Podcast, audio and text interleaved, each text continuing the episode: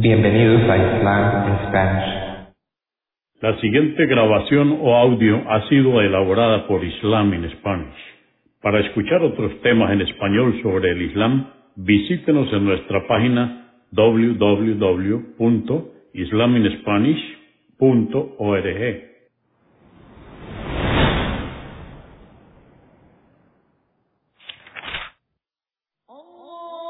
Bismillah ar-Rahman En el nombre de Alá el Clemente, el Misericordioso. Todas las alabanzas pertenecen a Alá, subhanahu wa ta'ala. Lo alabamos, buscamos su ayuda y su perdón y le pedimos su guía. Nos refugiamos en Alá del mal en nuestras almas y de la maldad de nuestros hechos. A quien Alá guíe, nadie podrá desviarlo. Y a quien Alá, subhanahu wa ta'ala, desvíe, nadie podrá guiarlo. Atestiguo que nadie merece ser adorado excepto Alá, quien no tiene asociados, y atestiguo que Muhammad, la paz de Dios con él, es su siervo y mensajero. ¿Por qué elegí el Islam? Basado en una historia real cuyo autor es M. Emery. Este trabajo es una traducción del licenciado Muhammad Isa García, egresado de la Facultad de Teología Islámica de la Meca, Arabia Saudita. La edición y revisión de estilo elaborada por Muhammad Mujeddin Derman. ¿Por qué elegí el Islam? Hacemos la siguiente introducción. Buscador de la verdad, si verdaderamente buscas la verdad, deja de lado todos los preconceptos y abre tu corazón. No dejes que otros juzguen ni tomen por ti las decisiones. Dicho esto, me gustaría compartir contigo este hermoso relato del viaje de un hombre hacia la verdad espiritual. Creo que es mejor si nos lo narra él mismo. Por eso los dejo con el señor Tomás. Nos dice el señor Tomás, comienzo con el nombre de Alá, el clemente, el misericordioso. Nací en el seno de una familia fervientemente católica. Aún en mis primeros días de vida, mi padre me llevaba con él cuando iba a predicar. Estaba bien claro que quería que siguiera los pasos de su profesión. Cuando llegué al último año de bachillerato, podía predicar los evangelios a mi manera. En la universidad solía reunirme con mis compañeros protestantes y discutíamos las diferencias entre nuestros credos y la manera de llevar a cabo los rituales. Al terminar mi primer año de la universidad, tenía el suficiente conocimiento de la fe cristiana, según lo establece la Iglesia Católica. Tenía una beca financiada por la Iglesia y en devolución por la ayuda recibida, me pidieron que asistiera a unas clases especiales para entender partes de las Sagradas Escrituras bajo el sumo sacerdote de la Iglesia, que tanto disfrutaba enseñarme y que era muy apegado a mí. Al haber aparecido en el primer grupo de mi curso intermedio, solía sentarme trabajando en sus materias hasta bien entrada la noche. Una noche, mientras todos dormían y yo me encontraba absorto en mis estudios, tuve súbitamente la idea de examinar la doctrina de la Sagrada Trinidad, la fórmula básica de la fe cristiana. La pregunta de cómo Dios existe en tres personas y aún así tiene una sola naturaleza divina, una sola voluntad y una sola sustancia surgió en mi mente. Al no poder reconciliar mi creencia en la Trinidad con el razonamiento lógico de la ciencia, caí en un estado de inquietud mental. Pasaban los días y pensé en pedirle a mi padre que me ayudase a resolver el problema que me intrigaba, pero sabía que mi padre jamás apreciaría la más mínima duda en la creencia dogmática de la escuela católica. Sin embargo, un día en que encontré a mi padre de buen ánimo, le pedí que me explicase la Sagrada Trinidad y esto fue lo que me dijo. En asuntos de fe uno tiene que dejar de razonar. Esta doctrina va más allá de la capacidad de raciocinio humano. Uno debe creer en la doctrina solo por el corazón y la mente. Eso fue lo que me dijo. Esta respuesta de mi padre me molestó en gran medida. Todo mi pensamiento se centró en la pregunta, que se había convertido en un problema, en un problema definido que atosigaba mi mente y me pregunté, ¿son estos los cimientos sobre los cuales se construye el gran edificio de la fe cristiana? ¿Es acaso la base de mi fe una cuestión de seguir ciegamente una creencia dictada que no tolera el razonamiento o el escrutinio independiente de los desapasionados e imparciales argumentos de una conciencia limpia? Me preocupé bastante y cambié de parecer respecto a creer ciegamente en la Trinidad. Un día, uno de nuestros profesores, con mayor antigüedad, estaba sentado solo en su cuarto y entré con su permiso y le pedí que me ayudase a resolver lo que para mí era todo un dilema. Me preguntó amablemente de qué se trataba. Le pedí que me explicase cómo Dios, un único ser, puede existir simultáneamente como tres personas distintas, el Padre, el Hijo, entre paréntesis Jesús, y el Espíritu Santo. El profesor sonrió y dijo, ¿No te agrada mi presencia en esta universidad? Le pregunté, ¿por qué, Señor? Me respondió, ¿qué crees que harían conmigo las autoridades fervientes católicos si alguien les informa que hablo en mi cuarto privado de cosas que se oponen a la fe cristiana en general? ¿Me seguirían manteniendo como parte del personal? Si quieres discutir algo aquí, debes limitar tu discusión a los temas de estudio que se te asignan. Por lo tanto, arreglé para encontrarme con él en su casa. El domingo, cuando me reuní con él, lo primero que hizo fue preguntarme el motivo de mi indagación en la doctrina de la Trinidad. Le dije que quería saber hasta qué punto la doctrina toleraba el razonamiento. Sonrió y dijo, ¿por qué no le preguntas a uno de tus sacerdotes? Le respondí, ya les he preguntado, pero dicen que es un asunto de creencia o fe y que no debe someterse ninguna lógica o filosofía. Eso me molestó mucho. No hizo más que provocarme dudas. Si lo que yo creo es irracional e ilógico, ¿por qué debo someterme y seguirlo ciegamente? ¿Es acaso Dios tan injusto para pretender que el hombre crea en una doctrina sobre él que ninguna mente humana pueda concebir razonablemente? Le pido, Señor, que me brinde algún método de discutir la posibilidad de tal existencia, tal como la doctrina de la Trinidad pretende que creamos.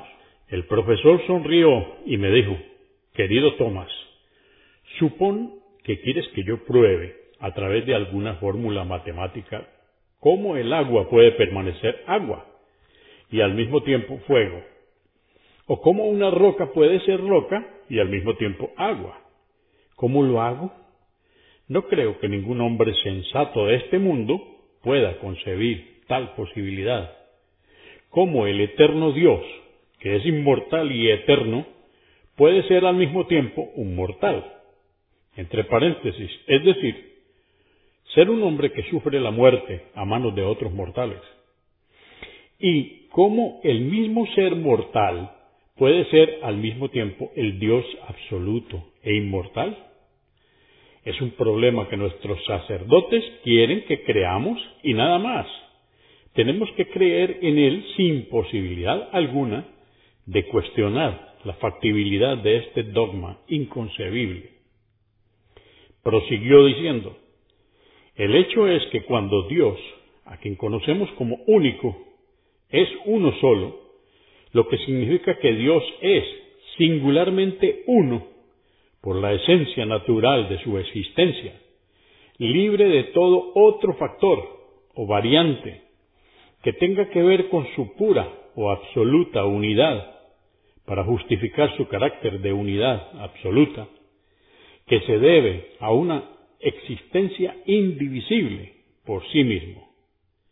La división sugiere que el único no es único absoluto, sino un compuesto de algunas variantes, y ese ser compuesto nunca puede ser el único en el verdadero significado de la unicidad. Y ciertamente el único que depende de su existencia en sus distintos componentes, nunca puede ser independiente en su acción, mientras que Dios es el único, absoluto, independiente y omnipotente en su voluntad y su acción. Además, pregunto, ¿cómo pueden tres seres distintos, con tres variaciones, justificar ser tres entes separados? permanecer separados con sus características distintivas propias y convertirse en un solo ser indivisible, sin variar en lo más mínimo su unicidad esencial? Un ser único absoluto debe ser totalmente independiente en su existencia, señor Thomas. Es imposible razonar la doctrina de la Sagrada Trinidad pues es un acertijo humano inconcebible. Continúa diciendo, los cristianos nos vemos privados de las vastas fuentes de conocimiento sobre la verdad y los factores mayores en temas religiosos que están a disposición afuera, al maldecir a todos los no cristianos como si fueran obra del demonio. Los cristianos, señor Tomás, en nuestra locura por escalar posiciones, hemos hecho un papel muy, muy lamentable, de tal manera que un experto como Sir Denison Ross no tuvo más remedio que decir la verdad sobre todo esto en su prólogo de la traducción del Corán de George Sale. Me sorprendieron los argumentos del profesor, quien era católico y al mismo tiempo me alentó mucho saber que mi duda sobre la irracionalidad de la doctrina de la Trinidad era algo que también intrigaba a una persona bien preparada e inteligente como mi profesor de matemáticas. Me benefició bastante la charla con el profesor, pues así conocí argumentos que justificaban la duda creada en mi mente. Mi estudio del tema en la, entre comillas, literatura islámica y la traducción del Corán me abrieron los ojos a grandiosos y muy importantes factores que afectan a la humanidad. Visité una vez al profesor en su casa y para mi sorpresa descubrí que poseía una gran cantidad de literatura islámica. También le pregunté, ¿puedo preguntarle si usted ha adoptado la fe de los musulmanes? Su respuesta fue, no te preocupes por mi elección personal. Tomé el ejemplar de la traducción del Corán de George Sale y leí la introducción de Sir E. Denison Ross. La introducción debe ser leída con especial atención. Sir Ross dice, entre comillas, durante muchos siglos el contacto que la mayoría de los europeos tenían con el maometanismo se basaba casi en su totalidad en informes distorsionados de cristianos fanáticos que llevaron a la discriminación de una multitud de graves calumnias. Lo bueno del maometanismo era ignorado por completo y lo que a los ojos de Europa no era bueno fue exagerado o malinterpretado. La unicidad de Dios y la simplicidad de su credo fue probablemente un factor más potente para la extensión del Islam que la palabra de los gases.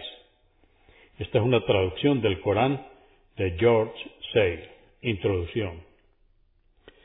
Esta declaración del gran estudioso cristiano de renombre internacional creó en mí un apetito por conocer las enseñanzas internas del Islam, especialmente sobre el concepto islámico de Dios.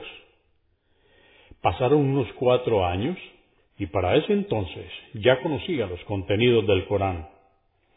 Muchas cosas habían atraído mi atención. había discutido muchos puntos dudosos con el profesor, de quien luego descubrí que había leído el Corán varias veces con un punto de vista mejor y más crítico. Ahora deseaba conocer a algún estudioso musulmán para examinar con él ciertas dudas que yo tenía sobre la fe islámica. Una vez pensé en el hinduismo, pero lo que veía a diario con mis ojos, las maldiciones de lo intocable y las reservas del sistema de castas que aún permanece, la adoración de ídolos, el cumplimiento de innumerables rituales, me desalentaron a indagar más en esa fe. Nunca podría entender la superioridad que sostienen exclusiva y arbitrariamente por los miembros de ciertas castas, simplemente porque accidentalmente nacieron en esos estratos. Había visto con mis propios ojos cómo las personas que pertenecían a ciertas castas son consideradas como inferiores en la sociedad y son tratadas como intocables ni siquiera permitiéndoles entrar a los templos hindúes. Había visto a esas pobres almas ser privadas de beber agua de los pozos reservados para las clases superiores.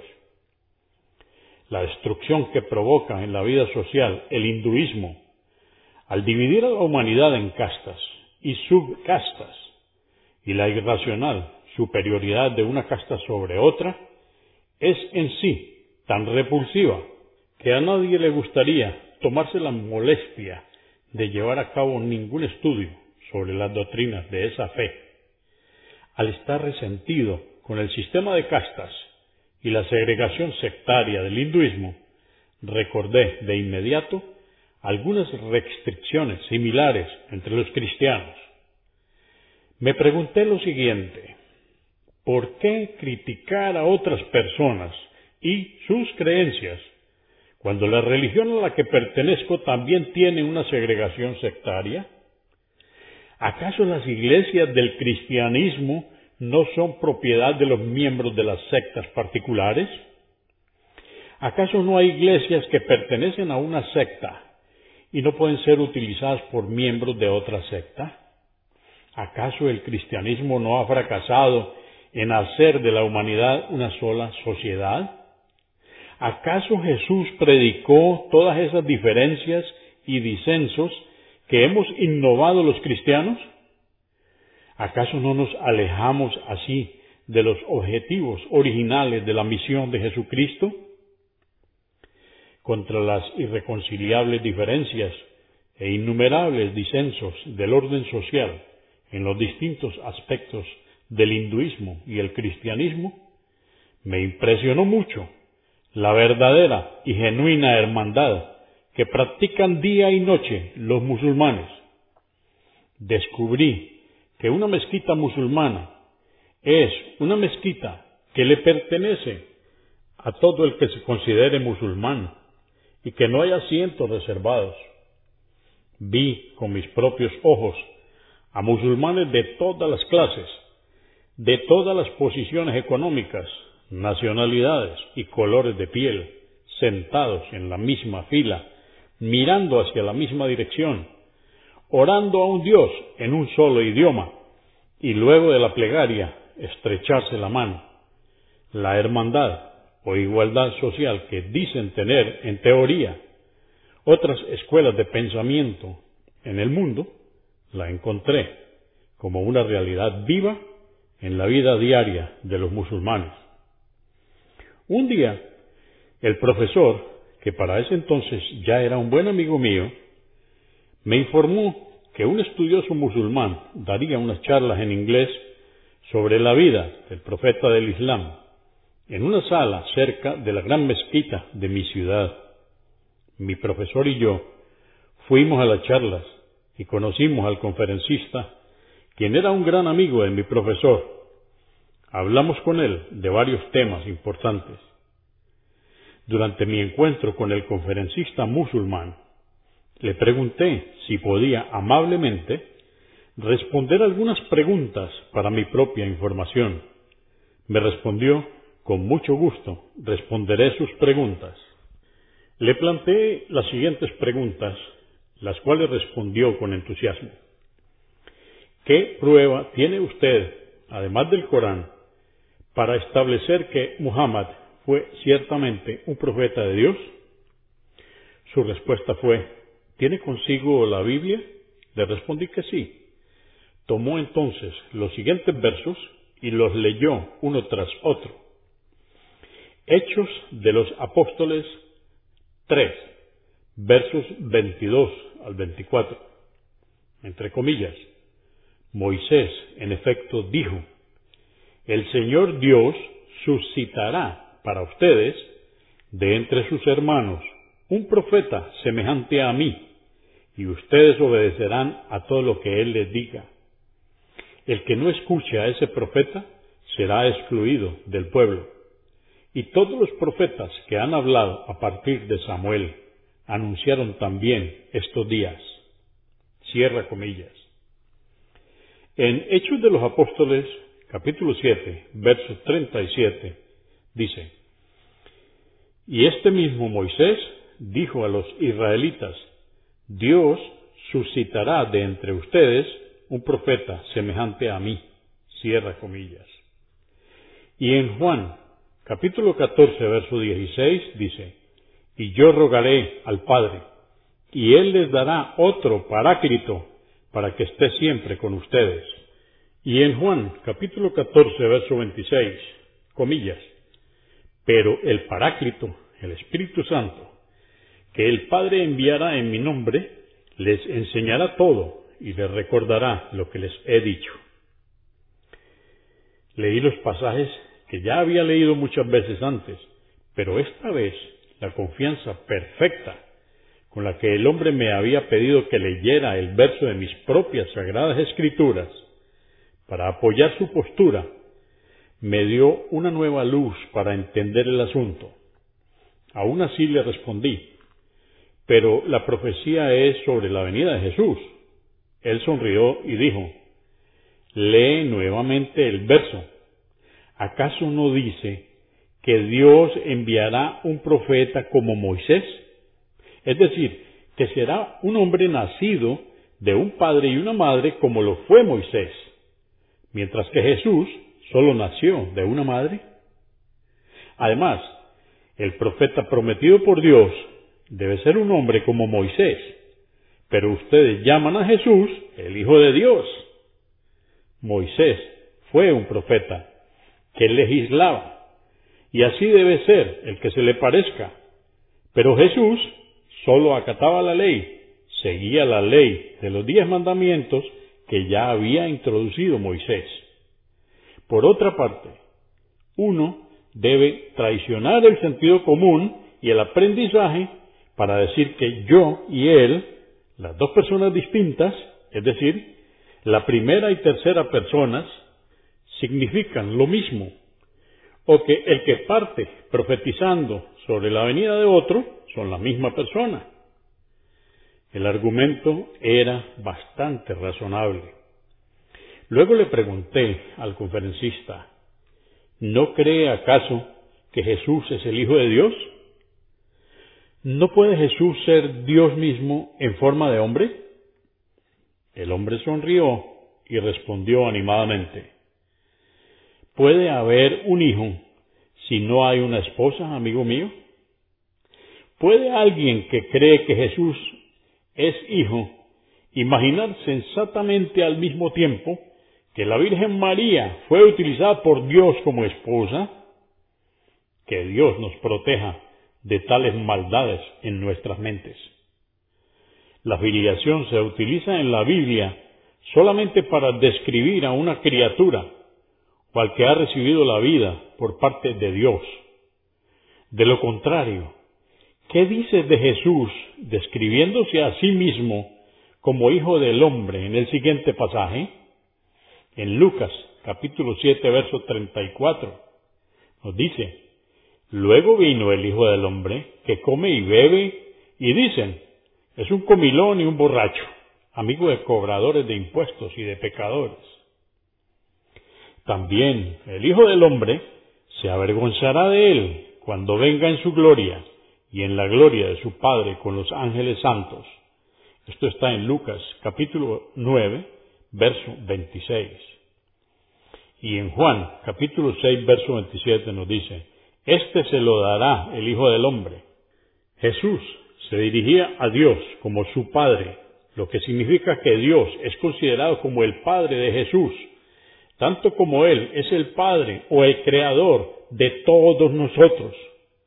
Por eso la filiación de Jesús puede significar ser criatura de Dios. El término, entre comillas, hijo de Dios, utilizado por Jesús, solo puede tener el sentido de siervo de Dios. Tal como Jesús se refiere a sí mismo como siervo de Dios. Este hecho es testificado por los versos a través de los cuales todos los profetas de Dios, desde Adán, han sido considerados como hijos de Dios. En Lucas capítulo 3, versos 23 al 30. Jesús es llamado hijo de José y la genealogía de José se remonta a Adán y Adán es llamado hijo de Dios. Lee el verso 38 del mismo capítulo. En Lucas, capítulo 3, verso 38, dice, hijo de Enos. Enos, hijo de Seth. Seth, hijo de Adán. Adán, hijo de Dios. Estas respuestas, tomadas de la Biblia, crearon en mi mente una profunda impresión sobre la cantidad de estudios comparativos que realizan los musulmanes y cuán fuertes y razonables son en su fe acerca de la unicidad de Dios. Le pregunté al conferencista, ¿cree usted en la Sagrada Biblia como un libro sagrado? En respuesta a mi pregunta, me dio las siguientes respuestas. Primera pregunta, ¿la Biblia que tienes en tus manos ¿Es el libro que Jesús escribió como la escritura revelada por Dios? Mi respuesta es no. Su pregunta segunda es, ¿Jesús ordenó o deseó en algún momento de su vida escribir algo en su nombre? Mi respuesta es no. Tercera pregunta es, ¿la Biblia que tienes en tus manos fue escrita durante la vida de Jesús? Mi respuesta es no. Y su pregunta final es, ¿la Biblia que tienes en tus manos fue escrita inmediatamente después de la partida de Jesús? Mi respuesta es no. Luego dijo, lee por favor la página 17 del libro Founder of Christianity and His Religion o sea, fundador del cristianismo y su religión, publicado por Christian Literature Society de Madras. En el libro dice lo siguiente, entre comillas, la Biblia en su totalidad contiene 66 libros escritos por 40 autores distintos en un lapso de 15 siglos. En el libro dice claramente que Jesús no escribió nada. Durante muchos años, la transmisión verbal fue el único medio utilizado para la difusión del cristianismo. Fue por la guía de aquellos jóvenes conversos que fueron compuestas las primeras escrituras del Nuevo Testamento. Cierra comillas. El mismo libro dice más adelante que fueron escritos probablemente 20 años después de la muerte de Cristo, entre comillas. En la página 18 consta, los evangelios no brindan una historia completa de la vida de Cristo, más bien son memorias. Le dije, eh, pero la Biblia es la palabra de Dios, inspirada y escrita por los discípulos de Jesús. El conferencista sonrió nuevamente y dijo, Señor Tomás, si la Biblia es el libro de los discípulos y de Jesús, ¿cómo puede explicar las diferencias en el libro? Si se trata de la palabra inspirada de Dios, ¿no contiene acaso la Biblia católica algunos libros que no están en la versión protestante?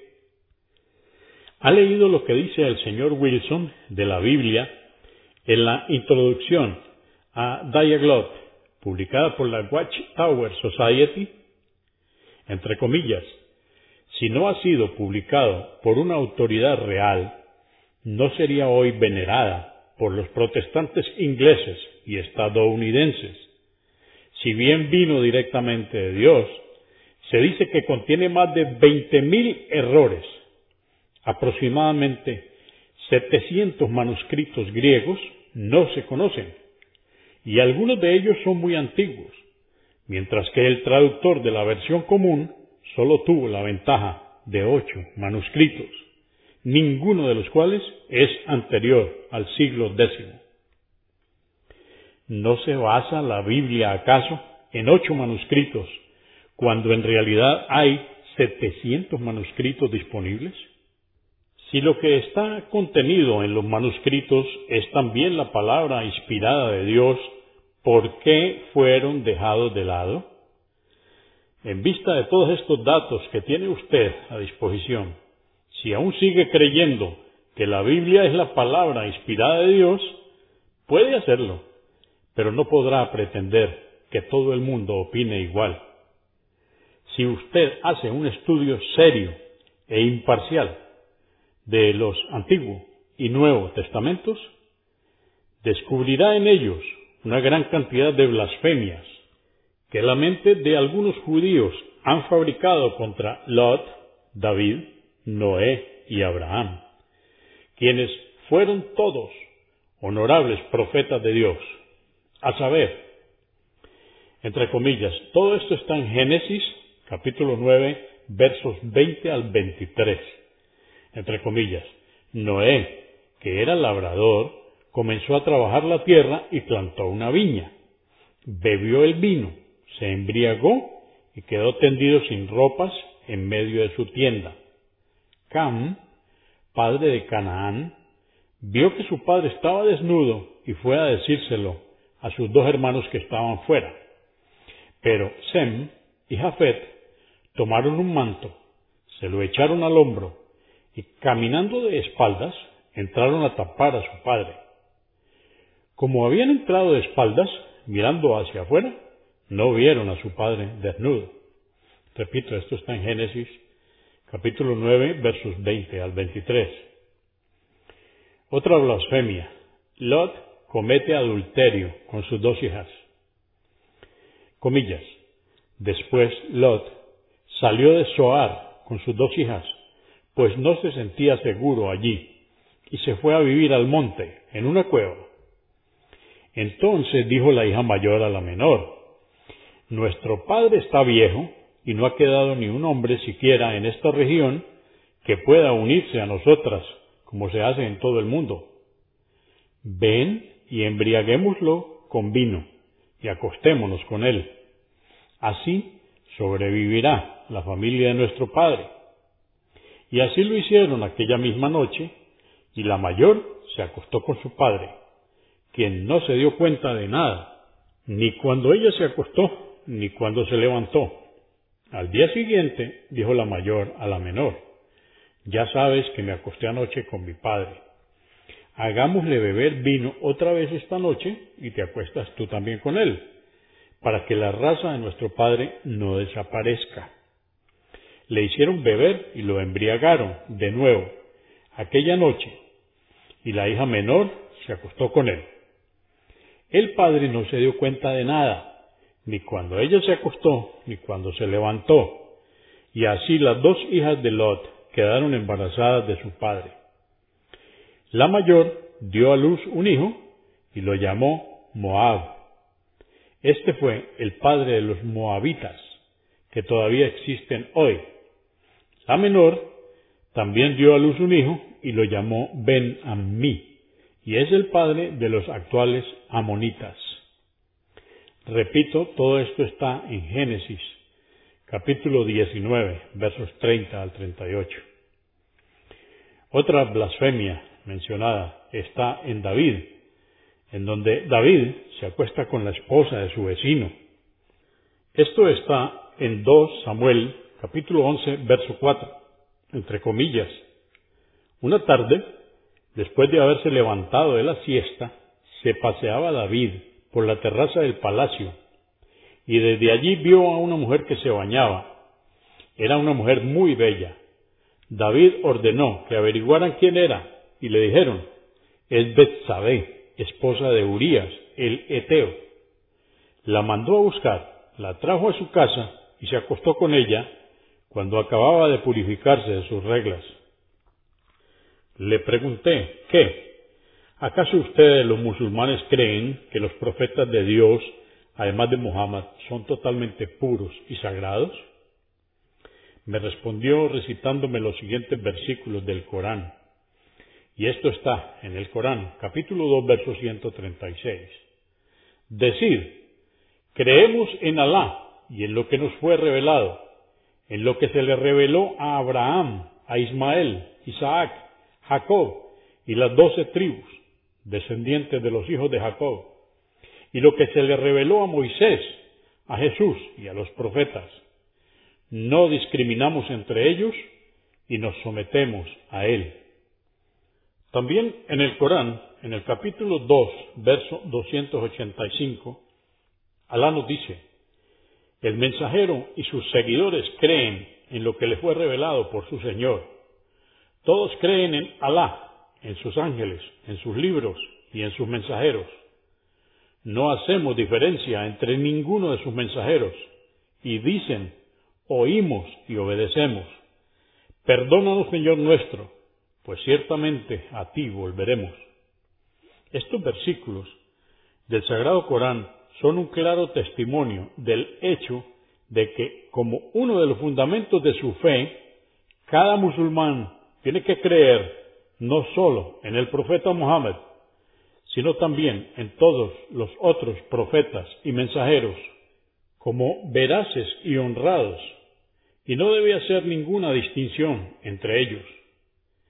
El siguiente versículo del Sagrado Corán nos informa que los profetas fueron enviados por Dios a todos los pueblos en todas las partes de la tierra.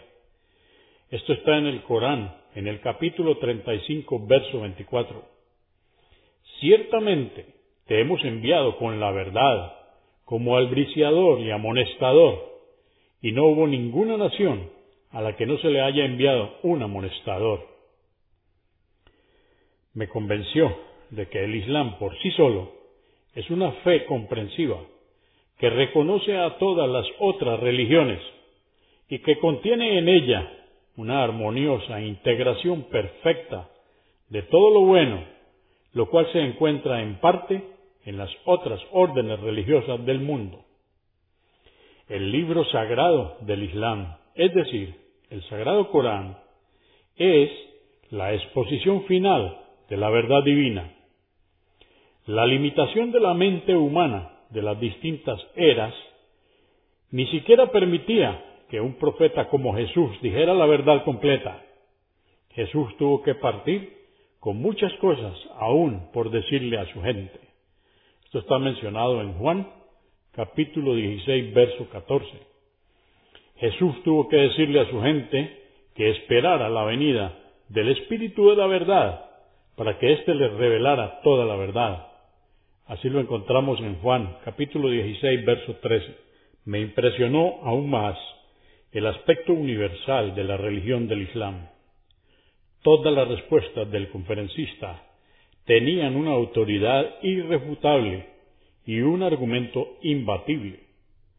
Sentí un despertar por diferenciar entre la verdad genuina y los inventos de falsedad, y conocer los muchos nuevos factores que hasta ahora había desconocido durante todos estos años pero ya no sabía cómo reconciliar el alba del verdadero conocimiento de la verdad con mi ciega creencia dogmática y mi pertenencia a la fe cristiana. Quería encontrar alguna falla en el conferencista a la hora de responder satisfactoriamente una u otra pregunta para así tener alguna excusa, aunque sea falsa, de mantener mi posición en la fe cristiana.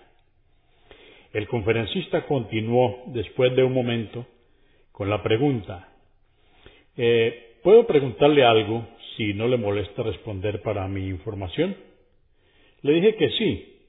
Me preguntó, ¿cree usted que Jesús es hijo de Dios o Dios mismo? Le dije, Jesús es Dios mismo en la forma de su hijo. Me dijo, ¿puede concebir que alguien sea el Dios inmortal y al mismo tiempo ser un mortal, hombre, que cae en manos de otros mortales y sufre la tortura y la muerte? ¿Puede algo ser alto y a la vez bajo, blanco y a la vez negro? ¿Puede haber oscuridad y luz al mismo tiempo? ¿Qué filosofía es esa? El hombre continuó diciendo, ¿alguna vez consideró que existe otra cuestión que enfrenta la doctrina de la Trinidad y que necesita ser respondida por cada trinitario y que dice que si tres seres diferentes son al mismo tiempo uno solo, con absoluta unidad en el perfecto significado de la unicidad, ¿cuál es el control común que los hace permanecer tres y al mismo tiempo uno solo? Si existe algún factor de tal maravilloso e inconcebible fenómeno que provoca ese asombroso efecto, entonces ese ser supremo que controla el número y la unidad será sólo el Dios omnipotente y no cualquiera de los tres, que no son más que componentes controlados. Además, surge otra pregunta problemática que el que cree en la Trinidad tendrá que responder. Es decir, ¿quién controla o determina la división de uno en tres seres distintos que no son más ni menos en cantidad?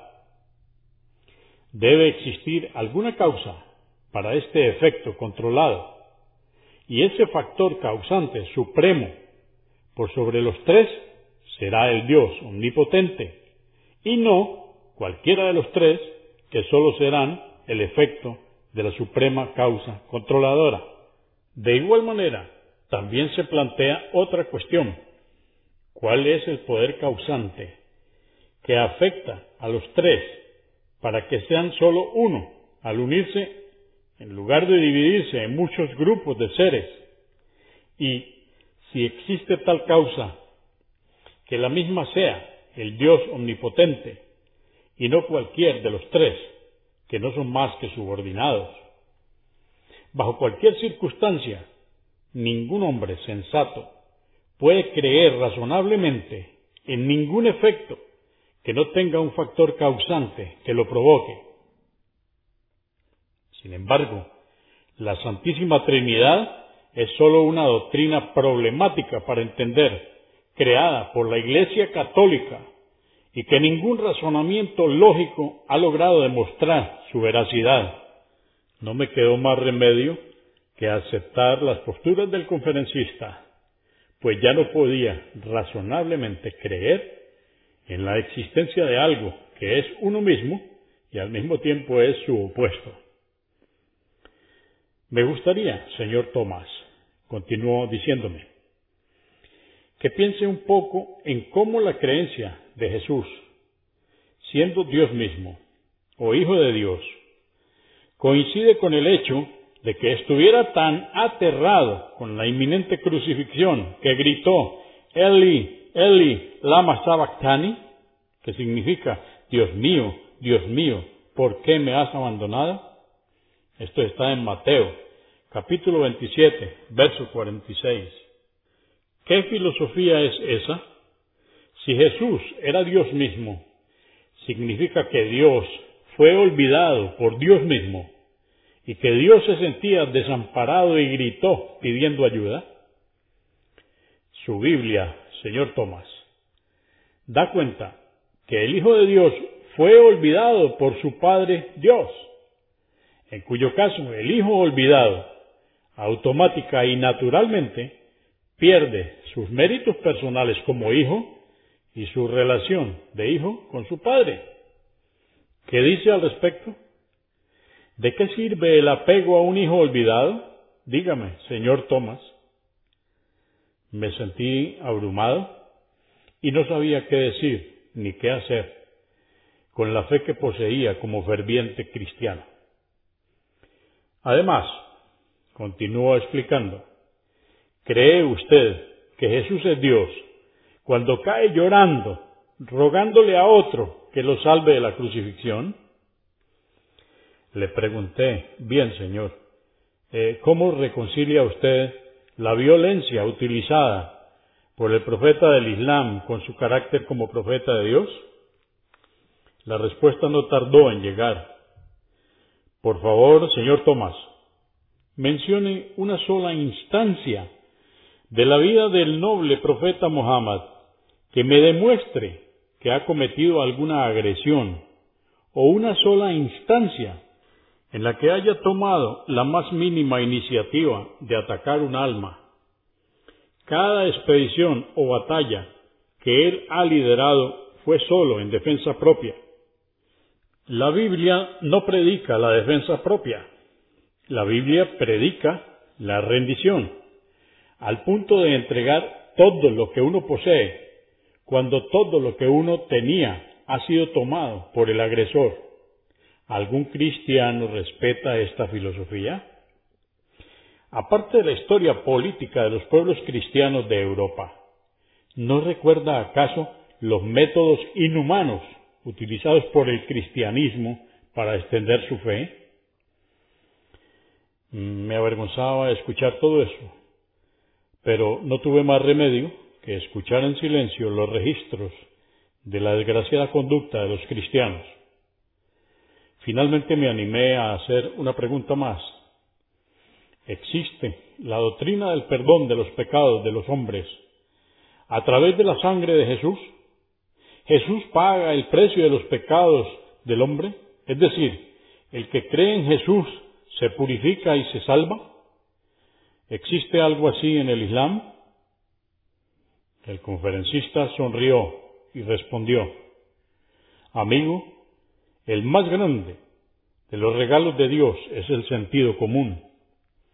Si el hombre lo pierde por decisión propia, nadie puede ayudarlo. Primero, dígame si esa doctrina apela a la razón y al sentido común. Por ejemplo, a un cristiano devoto, es decir, que cree en Jesús como su Salvador, entra en la casa de B y roba todo lo que encuentra allí y atenta contra su familia. ¿Tiene sentido o lógica que A se ha dejado ir sin ser castigado por la ley, particularmente la ley del Señor justo del universo, simplemente porque A acepta a Jesús como su Salvador?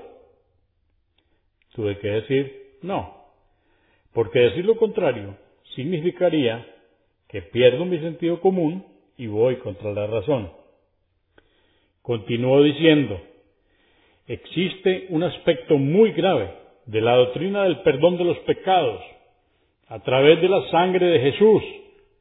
Es decir, cuando pagamos algo, ese algo se convierte en algo nuestro y el dueño anterior de ese algo pierde todo su derecho sobre ello pues ha recibido una paga. ¿Es así? Le respondí, sí. Dijo entonces, si los pecados del hombre ya han sido pagados, Dios no tiene ningún derecho de castigar a ningún pecador. Todo pecador que simplemente cree en Jesús tendría la libertad de hacer lo que le plazca en el mundo, según lo dicte su pasión brutal, pues Dios, su Señor, no tiene derecho a cuestionarlo siquiera, pues ya Jesús ha pagado el costo de sus pecados. ¿Tiene esto alguna lógica o sentido común? ¿Puede esta doctrina ayudar a que la vida sobre la tierra continúe por un momento en paz y seguridad? Luego dijo, recuerde que el Islam quiere que toda persona responda por su propia vida como también el interés de la vida social como miembro no sólo de la raza humana, sino de la creación del Señor como un todo. El Islam invita continuamente y alienta al hombre a seguir el camino de la corrección con la promesa de una vida llena de gozo en el más allá y advierte reiteradamente contra el vicio y el consiguiente castigo del Señor de la justicia. El Sagrado Corán advierte de la siguiente manera. El Corán, en el capítulo 2, verso 123, nos dice, y temed el día que ningún alma pueda beneficiarse de otra, no se acepta compensación ni intercepción alguna. Y en el Corán, capítulo 17, verso 15, quien siga la guía será en beneficio propio, y quien se descarríe solo se perjudicará a sí mismo. Nadie cargará con los pecados ajenos. No hemos castigado a ningún pueblo sin antes haberles enviado un mensajero. También el Corán, en el capítulo 49, verso 13, nos dice, Oh humanos, os hemos creado a partir de un hombre, Adán, y una mujer, Eva, y de su descendencia. Os congregamos en pueblos y tribus para que os conozcáis unos a otros. En verdad, el más honrado de vosotros ante Alá es el más piadoso. Ciertamente Alá es omnisciente y está bien informado de lo que hacéis. Repito, esto está en el Corán, capítulo 49, verso 13. Si bien advierte al hombre con un castigo por sus pecados, el Sagrado Corán también da cuenta de la infinita piedad del Señor misericordioso, que no quiere que el hombre, por más pecador que sea, pierda la esperanza en la piedad de su Señor. La única condición para el perdón es que el pecador se arrepienta de sus vicios con la intención de enmendar su conducta en el futuro y acuda con el corazón a la obediencia y la gratitud del Señor misericordioso por su infinita gracia. Por amor de Dios, dígame, señor Tomás, ¿qué cree usted que es razonable y sensato? Intoxicar al hombre y hacer que no le importe pecar, es decir, hacer que se confíe irracionalmente porque sus pecados ya han sido pagados, o alertar al hombre con su compromiso de virtud contra el vicio, es decir, mantenerlo advertido de las consecuencias naturales de ser castigado por el Señor de la justicia contra toda mala conducta o desobediencia, sentí que ese día entendí lo vacía que es la doctrina del perdón de los pecados sobre la cual se construye la fe cristiana. La divina piedad del Señor me iluminó el corazón con una nueva luz de orientación divina. Le agradecí a Dios por liberarme de las ataduras de las confusas doctrinas dogmáticas y por guiarme hacia el Islam, el cual encontré yo mismo gracias a indagaciones imparciales y que descubrí que es el camino correcto hacia la salvación que el Señor de la justicia le ha mostrado al hombre a través del último profeta, Mohammed, la paz sea con él. Cuando di a conocer mi aceptación del verdadero argumento presentado por el profesor y le agradecí, él me dijo, Tomás, debes agradecerle a Dios por bendecirte con el cumplimiento de su promesa a todo aquel que busca sinceramente la verdad. El Señor misericordioso ha cumplido, a través de su piedad, su promesa de darle a la humanidad una guía eterna a través del profeta Mohammed, quien vivirá en su guía por todos los tiempos. Después de encontrar tantos fuertes e irrefutables argumentos contra la doctrina de la Santísima Trinidad, y también muchos otros fundamentos de la creencia cristiana, no pude más que preguntarme cómo una fe tan irracional puede atraer a tanta gente en el mundo. Una vez mi padre llegó a casa muy feliz y en cuanto entró me llamó y me dijo, Te complacerá saber, hijo mío, que hoy convertí 109 almas a nuestras filas. En el bautismo de tal número, el padre reverendo, jefe de nuestra misión, alabó mis servicios y me aumentó el salario, como también los viáticos, además de darme un pago extra en recompensa por el número de personas bautizadas. Le pregunté, ¿quiénes son, padre, las personas que bautizaste? Me respondió, son de cinco aldeas vecinas, son hombres, mujeres y niños. Le pregunté, ¿tienen educación? Su respuesta fue, no, son personas pobres de los barrios marginales, trabajan en las huertas de sus aldeas. Eh, le pregunté si ellos habían entendido plenamente que estaban siendo convertidos a la fe cristiana. Alguno de ellos examinaría en detenimiento su decisión de dejar su fe para pasar al cristianismo. Me respondió, ¿qué quieres decir? Te he dicho que no tienen educación, son pobres, analfabetos, obreros, vienen de los barrios marginales.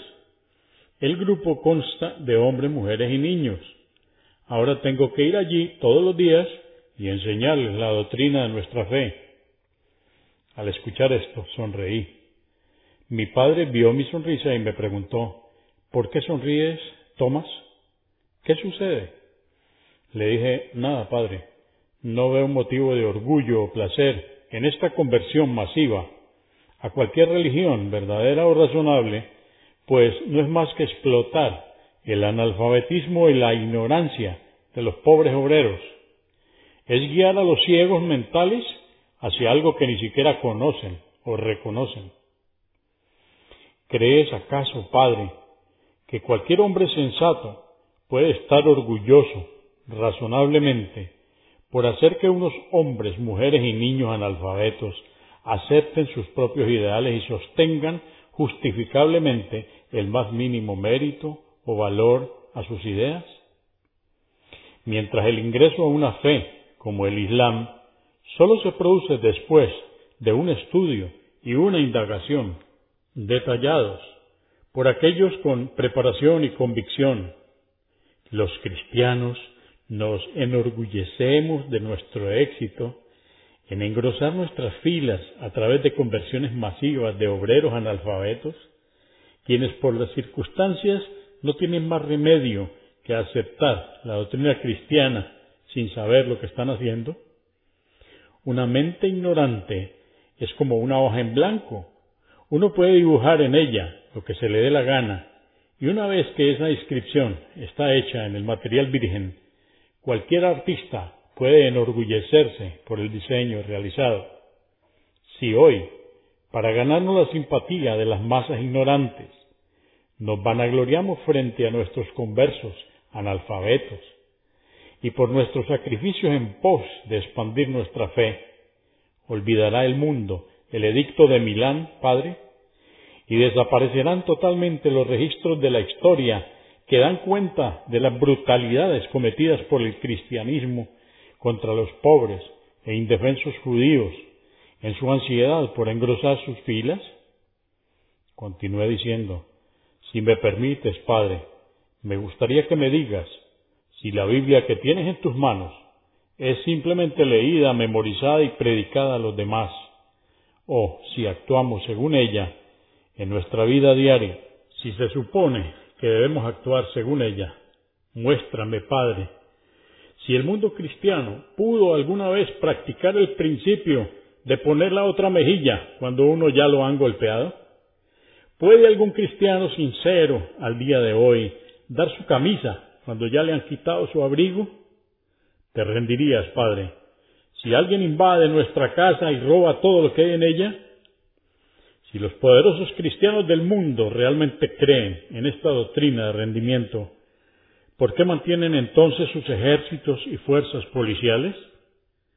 Dime, Padre, si sirve de algo en este mundo creer meramente en cualquier ideal dorado que sólo adorna las páginas de un libro que solo se predica, pero nunca se practica. ¿Por qué no deberíamos aceptar razonablemente la doctrina de la defensa propia que enseña el Islam y el principio de perdonar a los que nos ofenden si éstos se arrepienten y enmiendan su conducta? Por amor de Dios, dime, Padre, ¿cómo pueden tres seres diferentes ser uno solo al mismo tiempo, tanto en número como en la naturaleza esencial de la unidad perfecta? ¿Sobre qué base razonable puede ser Dios mismo el que es olvidado por Dios? Y si Jesús es el Hijo de Dios, ¿qué tipo de relación con su Padre puede tener un hijo olvidado? ¿Qué derecho tenía el cristianismo de predicar cualquier verdad cuando su expansión se realizó a través de atrocidades humanas cometidas por las fuerzas cristianas contra los pobres e indefensos judíos? La conducta brutal cometida en nombre de Cristo ha sido reportada aún por las autoridades cristianas en el Edicto de Milán y por el renombrado estudioso cristiano Gibbon en su famoso libro The Decline and Fall of the Roman Empire, el declinamiento y caída del imperio romano. La doctrina del perdón de los pecados a través de la sangre de Cristo atraerá naturalmente a aquellos pecadores que han pecado y que no quieren dejar de hacerlo bajo la protección de la doctrina que dice que el precio de sus pecados ya ha sido pagado y que por más pecadores que sean, no serán castigados en lo más mínimo por sus horrendos crímenes, pues Jesús ya ha pagado por los pecados del hombre. Dios ha dejado de lado su derecho a castigar a los pecadores en el más allá. Hay muchas cosas, Padre, que necesitan un estudio y un juicio imparciales. Te digo, Padre, que sean cuales fueren las consecuencias o las desgracias que pudiese sufrir, he decidido de una vez por todas no vender ni perder mi conciencia ni mi sentido común solo para creer en doctrinas dogmáticas irracionales. He adoptado el Islam y si no te enfadas conmigo, permíteme explicarte los detalles de mis indagaciones. Lo haré cada vez que me lo pidan. No me gusta que ninguna idea o creencia mía sea impuesta por la fuerza, pues la religión del Islam, que ahora declaro haber adoptado abiertamente, dicta que no se debe obligar a nada en asuntos de fe, pues la verdad ha sido revelada para evidenciar la falsedad. Para mi sorpresa, noté que mi padre estaba muy atento a mis ideas y convicciones, y al final dijo lo siguiente, Hijo, no pienses que tu padre es un tonto. Ocasionalmente me he enfrentado con esas ideas a lo largo de mi vida cuando discutía de religión con mis amigos musulmanes. Por amor de Dios, procura mantener este tema en privado. De lo contrario, puedes estar seguro de que nos arrojarán a la calle desamparados. Unos días después, mi padre también decidió declararse musulmán. Ahora, para información y orientación de todo el que busca la verdad, declaro abiertamente los descubrimientos reales de mi sincera indagación de que el Islam no solo es la última religión, sino que también es la fe perfecta, que contiene todo lo bueno. Una de las características más distintivas e impresionantes del Islam es que les exige a sus seguidores que crean que todas las religiones del mundo que lo antecedieron fueron reveladas por Dios para el pueblo respectivo en ese momento. Uno de los fundamentos de esta fe es que sus seguidores deben creer en todos los profetas que fueron enviados a este mundo antes del profeta Mohammed como veraces y carentes de pecado. Mohammed es el nombre del profeta a través del cual fue revelada esta fe comprensiva en su forma completa y definitiva para la humanidad hasta el fin de los tiempos. Es en Occidente donde llamaron a este credo, entre comillas, maometanismo, para que coincidiera con el cristianismo, budismo, confucianismo, zoroastrismo e hinduismo. Por otro lado, el nombre de esta religión ya fue dado en su libro, el Sagrado Corán, como Islam, y el profeta del Islam es llamado musulmán, como cualquier creyente de esta religión. Como todos los profetas, predicaron esta misma verdad en distintos pueblos y en distintos idiomas. Todo profeta de Dios es mencionado en el Sagrado Corán como un musulmán. Luego descubrí, lejos de toda duda, que el Islam es la religión que la humanidad necesita para su progreso en todas las esferas de su vida material y espiritual para obtener la salvación final. Reflexión final. Es mi anhelo que escuchen esta grabación con el corazón y la mente abiertos, y le ruego a Dios que pueda usted ver la luz de la verdad. Esta es una historia real firmada por M. Emery.